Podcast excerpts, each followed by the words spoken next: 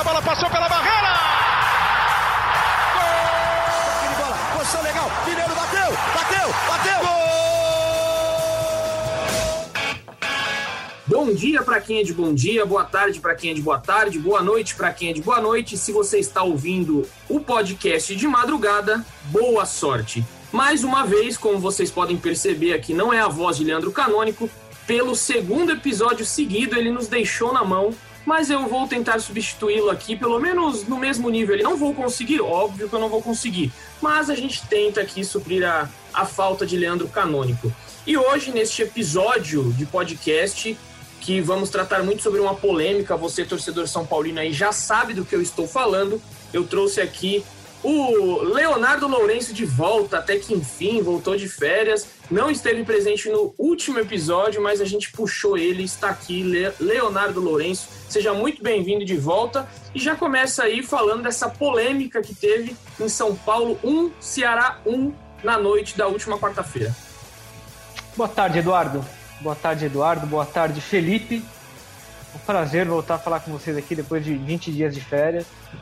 É... Férias em que é, eu saí de férias, o São Paulo estava em crise. É, eu volto de férias do São Paulo favorito ao Campeonato Brasileiro e de repente dois empates seguidos. Eu não tenho nada a ver com isso. Nada a ver com isso. Somos é, dois, Edu, somos dois. É, pois é, cara. Eu acho que é você, então, o, o Praz. A culpa não é minha, cara. Se não sou eu, eu, eu é só, você. Eu só escuto isso pelas redações, pelos assessores do São Paulo, que eu preciso sair de férias de novo. Pois não é, não. Não vai sobrar ninguém.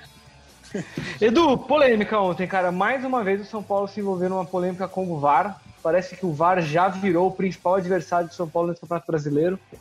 É, a gente até fez uma, uma matéria hoje, hoje quinta-feira, né? Que quando a gente está gravando o podcast, relembrando outros três casos polêmicos do VAR aí, que é o caso do Atlético Mineiro, uh, o caso do soco do Jô no Diego Costa e também um gol do Fortaleza que o São Paulo reclamou um pouco.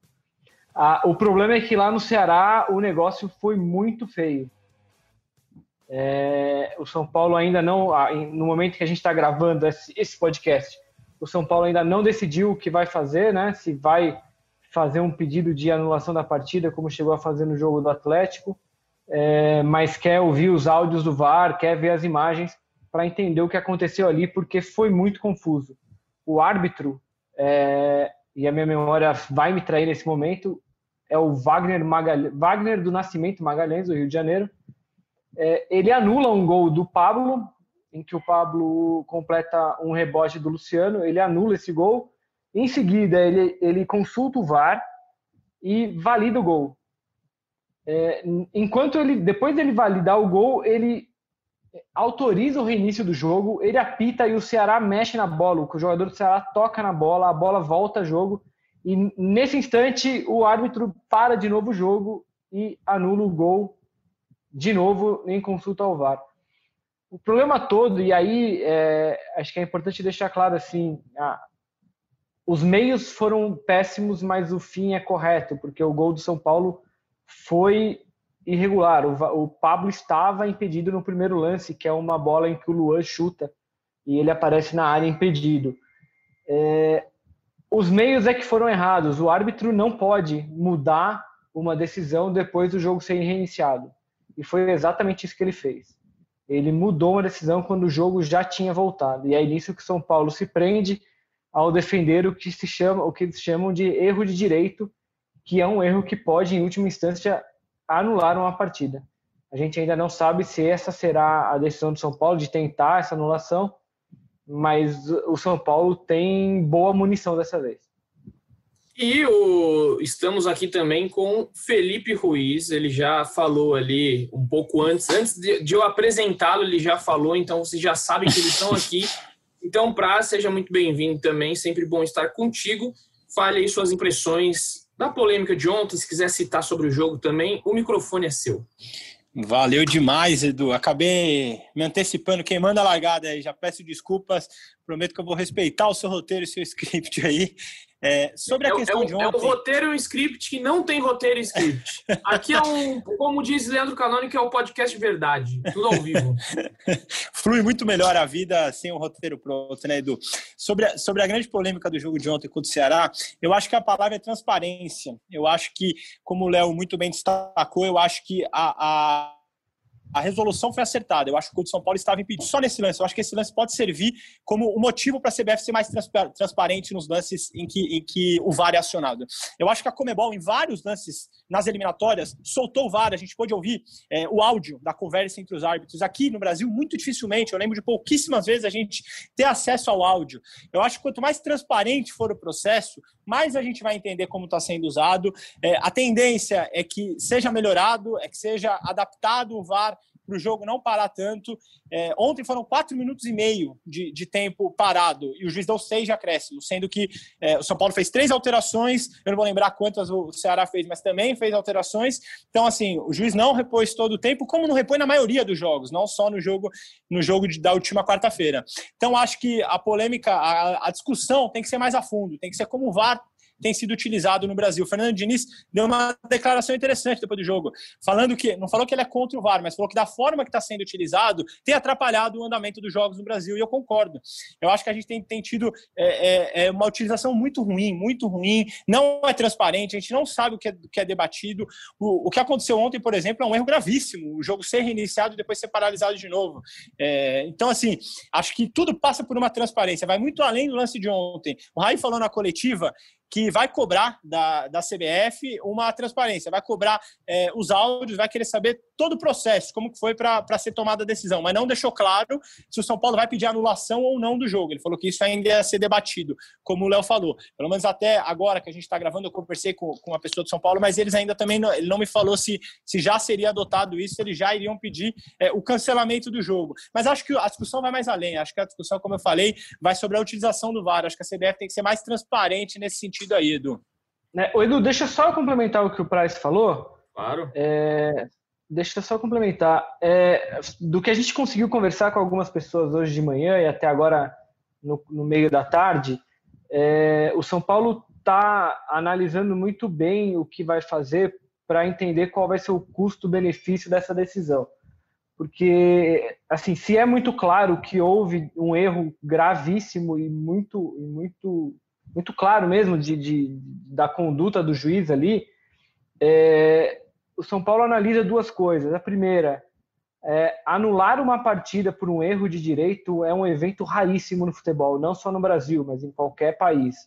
São pouquíssimos os casos em que um erro, um erro de direito levou à anulação de um jogo. Aqui no Brasil a gente consegue lembrar de um Ponte Preta e Aparecidense, que é um jogo da Copa do Brasil, que tem acho que uns dois anos mais ou menos é, que esse jogo precisou ser realizado novamente. É, e, por outro lado, o São Paulo também analisa o desgaste que isso pode gerar, porque seria o São Paulo pedindo, indo ao tapetão por causa de um gol irregular. Seria o São Paulo pedindo para ser beneficiado. É, isso, obviamente, fazendo um, um, resumo, uma simplificação do caso, vai. Mas é o São Paulo pedindo para ser beneficiado por conta de um, de um, de um lance irregular e que, no fim das contas, a arbitragem acertou. Então, tudo isso o São Paulo está colocando na mesa para entender é, se vale o desgaste. O que me parece nesse momento é que o São Paulo se interessa mais em criar um barulho que obrigue a CBF a se posicionar é, do que de fato buscar a, a, anulação dessa partida. Isso a gente ainda vai ver como é que vai se desenrolar. O São Paulo tem até essa sexta-feira de acordo com o Código de Justiça Esportiva, para fazer um pedido de impugnação do jogo no STJD. Vamos ver, acho que até, até amanhã é preciso, é preciso ter uma definição sobre isso. E ah, pra... e só, só, uma última também. Na, na CBF é, está, está claro que foi um erro grosseiro. Tá? A CBF não fala oficialmente, a comissão de arbitragem ainda não se pronunciou, mas eles admitem em off que o árbitro errou, que a conduta dele foi errada e eles passaram o dia hoje analisando as imagens e os áudios do VAR para entender tudo o que aconteceu naquele momento. Perfeito, perfeita. As informações, muitas informações aí, opiniões também muito boas. E eu só queria falar para você, Praz, você queria ouvir o áudio Foi mais ou menos assim, vou fazer a reprodução. O VAR falou. Ó, Vamos lá. Anula, anula o gol, anula, é, tava, tava impedido. Aí ele, beleza, vou anular, anulou. Não, não, peraí, vamos rever aqui. Aí o VAR falou: pode dar o gol, pode dar o gol, vambora. Quando ele apitou, alguém falou: não, não, Fizemos pelo amor de besteira. Deus, volta, volta, volta, volta. Fizemos, fizemos aqui, ó. Volta tudo. Pode falar merda. Pode. Ah, pode, não tem problema. A gente faz uma, uma edição, lá, faz um. Cara, Não nenhum, vendo o jogo ali, é, eu fiquei com a impressão de que a foi a seguinte: é, o juiz ele anula o gol de cara porque o bandeirinha marca o impedimento e o VAR ele, eu acho que ele analisa o lance errado. Eu acho É, que o VAR analisa analisa o só o segundo segundo- lance. Segundo lance. Fiquei com essa Quando Quando ele sensação também, percebe não. que tem um lance anterior, ele grita pro juiz: para, para, para aqui, pera. E aí o juiz já tinha reiniciado o É, jogo. Já tinha Acho que, iniciado foi, o jogo. acho que foi E isso eu que acho que na- aconteceu. E na confusão ali que o Vina recebeu um amarelo, acho que o juiz talvez esteja estava ouvindo o Vina falar alguma coisa no ouvido dele, não ouviu alguém chamar, enfim, tem várias suposições, o áudio seria muito legal da gente ouvir mesmo. E tem uma outra coisa aí que o São Paulino tá reclamando, eu vi alguns vídeos, que no lance, que hora que chutam a bola e desvia no jogador do Ceará, a bola desvia no braço do jogador do Ceará. Tem torcedores são paulinos dizendo que tinha que ser pênalti. Não tenho a capacidade de analisar, só estou jogando aqui que alguns São Paulinos reclamaram que a bola, a hora que desvia, desvia na mão. É, realmente parece, mas não tem um ângulo, não tem um ângulo muito bom para isso. Então não vou aqui É. entrar nesse mérito, só dizendo aí que os torcedores Confesso estão. que em nenhum falando. momento isso me chamou a atenção, não. Eu sempre tive É, a impressão de que tinha não. batido na perna dele ali. Eu vi nas redes sociais hoje tem um ângulo assim que parece, mas eu acho que o melhor ângulo seria por trás do gol, aí a gente teria clareza. Então é melhor nem entrar nesse Só mérito. lembrando que o, o São Paulo, o, São Paulo já entrou numa confusão porque o VAR analisou o lance errado também, né? Que foi justamente Pois é. aquele lance do Jô no Diego Costa. O É, VAR analisou o lance errado, o jogo seguiu, e aí na, naquela semana o Gaciba, o, o Leonardo Gaciba, presidente da comissão de arbitragem, admitiu que, que o árbitro de vídeo analisou o momento errado do lance ali, por isso não viu o Jô dando um soco no Diego. E eu, eu não É. sei se vocês concordam comigo, é, amigos. Eu acho que é meio claro que ontem o erro maior, o erro crasso é do VAR e não do árbitro de campo. Porque tem mais de um juiz no VAR. O juiz de campo, em lances de impedimento, sobretudo, ele nem vai olhar, ele fica esperando o que ele vai dar.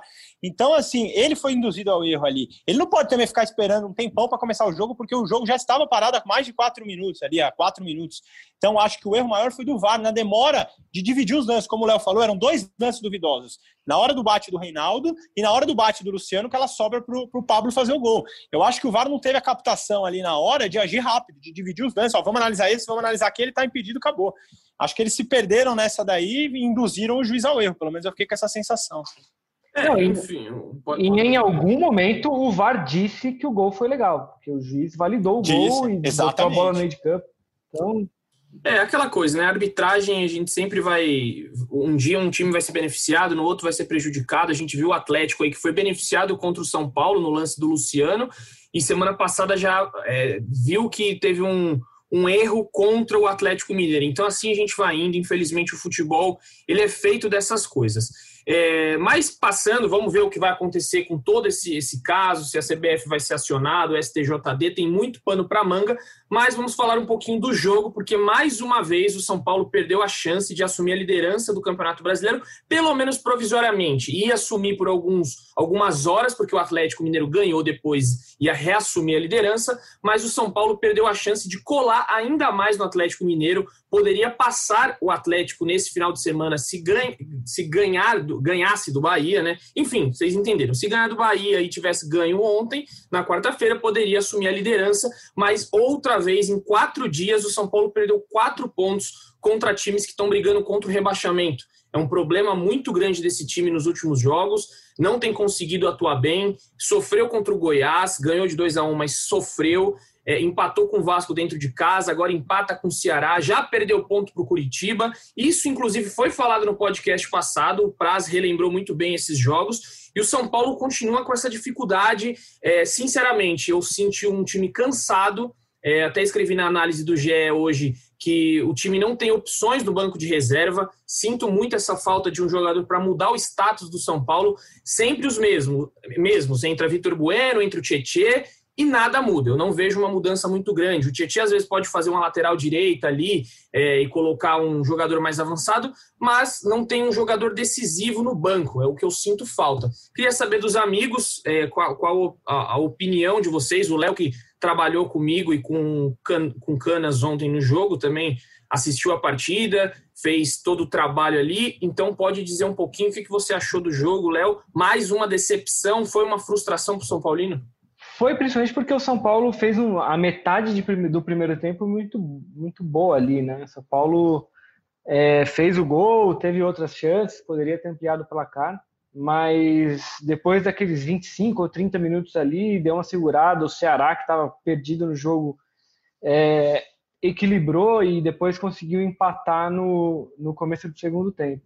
É o que você escreveu para o site hoje, né, Edu? É uma oscilação que é, é do São Paulo, assim, ela, ela não foi embora ainda. O São Paulo demonstra esse problema, o São Paulo do Diniz demonstra esse problema há tempos. E é, e é o, exatamente o que você escreveu assim, é um problema que pode pode tirar o São Paulo da briga pelo Campeonato Brasileiro, né? Ainda que seja um campeonato bastante é, é um campeonato muito diferente, com, com toda essa questão da pandemia, esses times tendo surtos, então, é muito difícil você cravar quem vai se manter na briga até o fim.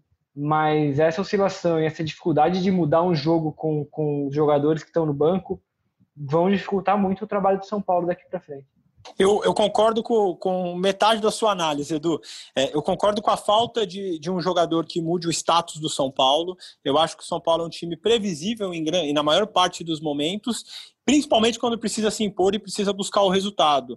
É, é, muito em cima daquilo que a gente falou no último podcast. Quando o São Paulo pega adversários fechados, com duas linhas de quatro, São Paulo tem muita dificuldade de criar assim. São Paulo não é um time que vai além de fundo, São Paulo é um time que abusa dos cruzamentos, ainda na intermediária. O Daniel Alves, é, é, no, no, no, último jogo, agora de novo contra o Ceará, tentou muitos cruzamentos na intermediária que continua facilitando para o zagueiro que joga de frente.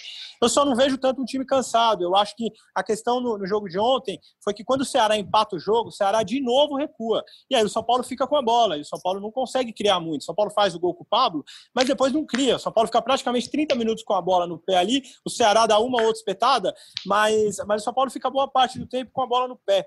Como o Léo falou, o começo do jogo foi muito otimista para o São Paulino. Até fazer o gol com o Diego Costa, o São Paulo tinha chutado quatro vezes ao gol e o Ceará nenhuma. O São Paulo começou muito bem o jogo, começou se impondo, criando, faz 1 a 0 depois dos 20 minutos ali, realmente dá uma acalmada, dá uma segurada e o Ceará começa a entrar no jogo. Eu acho que o grande problema foi o começo do segundo tempo. O São Paulo entrou desligado, entrou sem, sem reatividade ali, entrou muito mal. O Ceará empata o jogo, poderia ter virado, inclusive o Volvo faz duas boas defesas ali no começo do segundo tempo. Aí depois o São Paulo, de novo, parece se, se encontrar ali, se acalmar e, e, e ficar mais com bola e, e, melhorar no jogo. Agora, a grande questão da sua análise, e aí a gente, e aí a gente concorda, é a falta de mudança de panorama de jogo. É, a única coisa que a gente vê o Diniz fazer é colocar o Trellis, é colocar o Carneiro, é colocar um cara grande lá na frente para tentar uma bola enfiada, uma bola É, isso esticada. no desespero, né? Quando tem um desespero. Isso no desespero. Exatamente, é. no desespero. Agora, a primeira, a primeira mudança do Diniz ontem foi aos 36 minutos do segundo tempo. Isso diz muito como ele não tem alguém no banco. Se ele tivesse, São Paulo não estava jogando bem, não estava. Se ele tivesse alguém que ele, que ele achasse que ia mudar o jogo, ele teria colocado. E a primeira mudança dele foi o Vitor Bueno, que, como você falou, é um jogador que vem entrando sempre e não vem mudando o jogo continua naquele panorama que, que o jogo está se desenrolando. Então, desde que o Anthony saiu, o São Paulo não tem um jogador agudo, um jogador do um contra um, que leva na linha de fundo, e não tem essa velocidade, essa mudança de jogo. Acho que num campeonato equilibrado e que você concordo contigo. Acho que pode fazer falta é, para o São Paulo brigar forte pelo título aí. É, e a, gente vê não só na ponta, né? Como eu citei lá também, o meio de campo do São Paulo hoje, reserva, praticamente é inexistente. Você tem o Hernanes ali, mas o Hernanes já não é mais o jogador que, que foi há anos. Então, o São Paulo com, com bastante dificuldade nessa reposição. O Diniz falou em entrevista coletiva, eu perguntei para ele, é, ele foi contra, né? Ficou até, eu senti ele até um pouco incomodado, disse que é feliz sim com o elenco que tem, é, que o Paulinho Boy e o Toró estão voltando, mas aí me desculpe, Fernando Diniz, mas Paulinho Boy e Toró não são nomes para mudar o patamar do São Paulo, né? Eles vão entrar ali é, de vez em quando para fazer uma fumaça no jogo, fazer um, um salseiro, como, como gostam de dizer aí no ataque, para fazer uma bagunça, mas não vão decidir partidas. Pode decidir uma partida ali ou aqui, mas não são jogadores para mudar patamar de São Paulo. Então, achei que ele foi mal na resposta, não me convenceu muito. Ele pode estar certo na parte que ele falou do cansaço, que o time não está cansado, porque aí o departamento médico, a fisiologia, vai saber lá quanto cada um corre, quanto cada um pode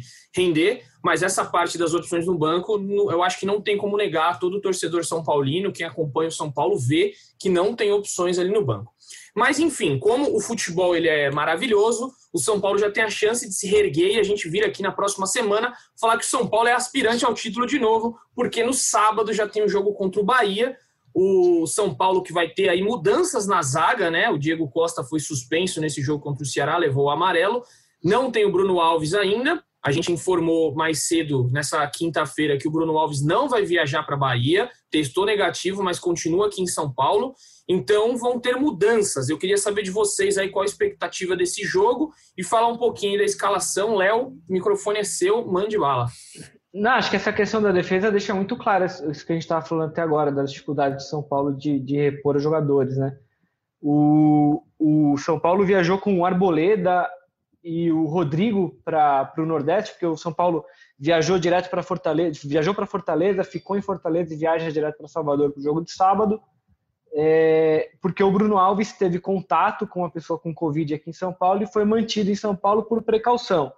E já estava definido desde o começo da semana que o Bruno Alves não viajaria para a Bahia, porque o São Paulo tem feito todas as viagens em voo fretado e o Bruno Alves seria obrigado a pegar um voo comercial para ir para a Bahia. É, e isso desrespeitaria o protocolo que o São Paulo definiu lá, porque em aeroporto, em voo comercial, é sempre maior o risco de contaminação. Só que com a suspensão do Diego Costa, o Diniz abriu a possibilidade ali de esse protocolo ser afrouxado, porque aparentemente o Arboleda não, não tem tanta confiança assim da, da, da comissão técnica. E, e para que isso porque eles queriam que talvez que o São Paulo avaliasse a possibilidade de o Bruno Alves viajar para a Bahia, é, apesar de todas as recomendações da comissão médica, né? No fim das contas, isso acabou vetado e o, e o Diniz vai ter que se virar com o que já tem lá com ele no Nordeste. O time está viajando nesse momento para Salvador. Então, acho que o mais provável deve ser o Arboleda mesmo na zaga, porque senão ele vai ter que escalar o Rodrigo ou improvisar um outro jogador ali, como o Luan e o Tietê, que me parece improvável hoje. É, mas o Bahia é um time que, que, que, que o São Paulo pode vencer e, e pode voltar a encostar no Atlético Mineiro ali, que agora abriu quatro pontos do São Paulo para que no jogo seguinte contra o Goiás, de repente, o São Paulo possa a, alcançar a liderança do campeonato. Praz, o que, que você acha aí do, do jogo de sábado? O São Paulo é, também vai ter o retorno do Brenner, né? O ataque do São Paulo vai ter Brenner e Luciano novamente, a dupla sensação.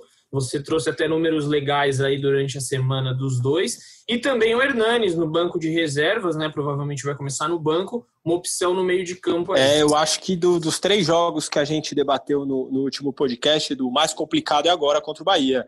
O Mano vem encontrando o time do Bahia, chegou, teve uma sequência de derrotas, perdeu quatro jogos seguidos, se eu não me engano, os quatro primeiros dele pelo Bahia. Foi mantido no cargo e vem encontrando o time. O Bahia segue vivo na Copa Sul-Americana, faz uma campanha interessante. A Copa Sul-Americana que o São Paulo já foi eliminado. E no Brasileirão também faz uma campanha de recuperação recuperação, também vem atingindo o meio de tabela ali, até almejando vaga em, em competições internacionais ali. É, sobre o retorno do Brenner, fundamental para o São Paulo. O Pablo ontem não fez um bom jogo de novo. Eu tinha conversado com uma pessoa é, que cuida do, da carreira do Pablo ali e tal, e ela tinha falado para mim que o Pablo estava muito animado com a chance, que achava que tinha entrado bem nos últimos jogos e que achava que ia bem nesse jogo aí como titular. É, tentou, se esforçou muito, mas não, não, fez um grande jogo, assim, tecnicamente, não, não, conseguiu um destaque. A média do Brenner e Luciano, ela, ela é impressionante, dos dois juntos, né? Os dois têm mais de meio, meio gol, eles precisam de, de meio jogo, 0,5 gols por jogo, ou seja, a cada dois jogos, a cada um jogo tem um gol de pelo menos um dos dois. É, eles têm média superior a Dodô e França juntos, é uma coisa muito, muito boa, assim. É, só perdem, por exemplo, a Pacareca e Miller, que é uma dupla histórica do São Paulo, campeão brasileiro em 86. É, então, acho que é fundamental a volta do Brenner. Acho que o Arboleda, no jogo aéreo, é um jogador que acrescenta muito, então, assim, é, Então, a volta do Arboleda tem esse ponto positivo no jogo aéreo, na saída de bola, nem tanto, mas a dupla de zaga Arboleda e Léo é uma dupla interessante ali. Acho que o São Paulo tem condições de ir lá e vencer o Bahia. Você lembra também, né, Duque, na brincadeira dos pontos no último podcast, falei que o São Paulo não venceria o Ceará, mas venceria os dois outros jogos. Por enquanto, tô acertando essa daí. É, eu já errei porque eu falei que o, o São Paulo perderia ponto para o Bahia. Então eu já, já errei, faria sete pontos, né? Falei sete pontos, empataria um. E eu falei, vai empatar contra o Bahia. Já errei. Pode ser que eu ainda vença aí por pontos, né? Pode ser que eu chegue aos sete pontos, mas a, a situação com, complicou bastante. E aí, só ressaltar aqui, né, uma coisa, duas coisas interessantes que tiveram no jogo contra o Ceará, que foi o retorno do Rojas depois de dois anos, até que enfim, torcedor São Paulino, Rojas está de volta, foi reintegrado ao elenco é, viajou. O Daniel Alves até fez uma brincadeira um dia antes do jogo, é, mostrando a cara do Rojas, a felicidade dele, e ele não sabia nem como reagir. E o Daniel Alves falou: Ó, oh, cabrão, não sabe nem o que fazer, porque dois anos e, e, e, retornou. Então, imagina a alegria do Rojas. Que bom, né? Um profissional, uma, uma, um atleta aí que depois de dois anos conseguiu se recuperar. Tomara que retome o seu futebol. A gente sabe que foram duas lesões muito complicadas, é difícil para o jogador. E também nós tivemos aí a estreia de Galeano nos profissionais do São Paulo. Ele já tinha sido relacionado em uma outra ocasião, mas nunca tinha entrado em campo. Ontem entrou, foi, foram só acho que oito minutos, né? Ele entrou aos 40, o jogo, não, até os 51, jogou uns 11 minutos aí. Foi muito pouco para o Galeano, nem Isso. praticamente praticamente não tocou na bola. Eu não lembro de um lance assim que o Galeano tenha feito porque é, é pouquíssimo tempo. É, o Diniz falou em coletiva depois que não sabe é, como que vai fazer nos próximos jogos, retornando o Paulinho Boy Toró, se o Galeno vai continuar nos profissionais ou não. Ele ainda tem um problema aí é, com o seu contrato, né, que acaba no final desse ano, no dia 31 de dezembro. Ele tem que retornar o Rubio, Rubio New do Paraguai. É, e o São Paulo tem até o dia 15 de dezembro para dizer se vai comprar ele em definitivo ou não. Se quiser comprar, tem que desembolsar 600 mil dólares. Então, é, é um, um dinheiro aí que o São Paulo não está muito bem das finanças, pode ser que seja muito bem pensado. E ainda tem mudança de diretoria, mudança de presidência, enfim. São coisas aí para os próximos capítulos. Mas para a gente. Edu, Dini, Oi, Diniz, só para só fechar os dois que você lembrou bem, é, o Diniz pediu cautela nos dois casos, né? No caso do Rojas, pelo tempo parado, ele até falou dois anos, é um tempo muito considerável, então ele falou que vai ser tempo ao tempo, que não adianta é, os torcedores acharem que o Rojas vai sair jogando, vai jogar 90 minutos, que as coisas não funcionam assim. E sobre o Galeano, ele falou que não, ele usou o termo que não gosta de trabalhar com elenco cheio, né? E ele citou, como você falou, Toró, Paulinho Boy, ele falou que vai continuar avaliando o Galeano Claro, se, se, se destacar, se for bem nos treinos, a tendência é ganhar oportunidade. Mas a princípio ele também pediu cautela, falou que há jogadores, na, na visão dele, há mais tempo no elenco e que, e que é, é, é, preciso ter calma, né? Foi, foi como ele falou dos dois casos aí, né? É, eu acho o Galeano um jogador muito interessante. A gente até trouxe aí. É, Também gosto. No, no GE, fez 18 gols em 25 jogos esse ano, uma média muito alta dele. É um jogador de beirada de campo, pode jogar também como centroavante. Mas o Diniz, enfim, sabe trabalhar com os garotos da base. A gente viu aí o Sara, o Brenner, Igor Gomes. Ele, melhor do que ninguém, vai saber como lidar com essa situação. Mas legal, legal que um jogador tá, tá nesse, nesse processo. E o Wellington também, né? O lateral esquerdo que não entrou, mas esteve relacionado ontem. Bom, galera, como vocês sabem, meio de semana aqui a gente faz um episódio mais curto para dar um gostinho a mais para segunda-feira, que é sempre mais pegada. Quem sabe semana que vem Leandro Canônico volta, a gente tem o Toque Edu de novo. O Narrazan tá de férias, volta qualquer dia. Pô, não, vai ter Toque Edu hoje? Sem Toque Edu não, hoje? hoje? Hoje não, eu tô, eu tô apresentando aqui, tô, tomei essa responsabilidade enorme. Então deixa o, o Toque Edu pra, pra semana que vem. Justo. Já vou, vou passar a bola então pro Leozinho. Leozinho, suas considerações finais. Muito obrigado por hoje, esse, esse papo conosco. Valeu, pessoal. Só lembrando que sábado agora o São Paulo tem Assembleia Geral para a escolha de, novos, de 100 novos conselheiros que vão formar o colégio eleitoral que vai escolher o presidente do São Paulo, provavelmente no dia 12 de dezembro. É o pontapé inicial da eleição presidencial de São Paulo, sábado agora lá no Morumbi. Um abraço e até semana que vem. E prazer, a praz, nosso querido Felipe Ruiz, suas considerações finais e obrigado aí por sempre estar à disposição. Sempre uma satisfação enorme do quero ver um Toque Edu, né? Porque na, na estreia do quadro estava de férias, ainda não presenciei o Toque Edu.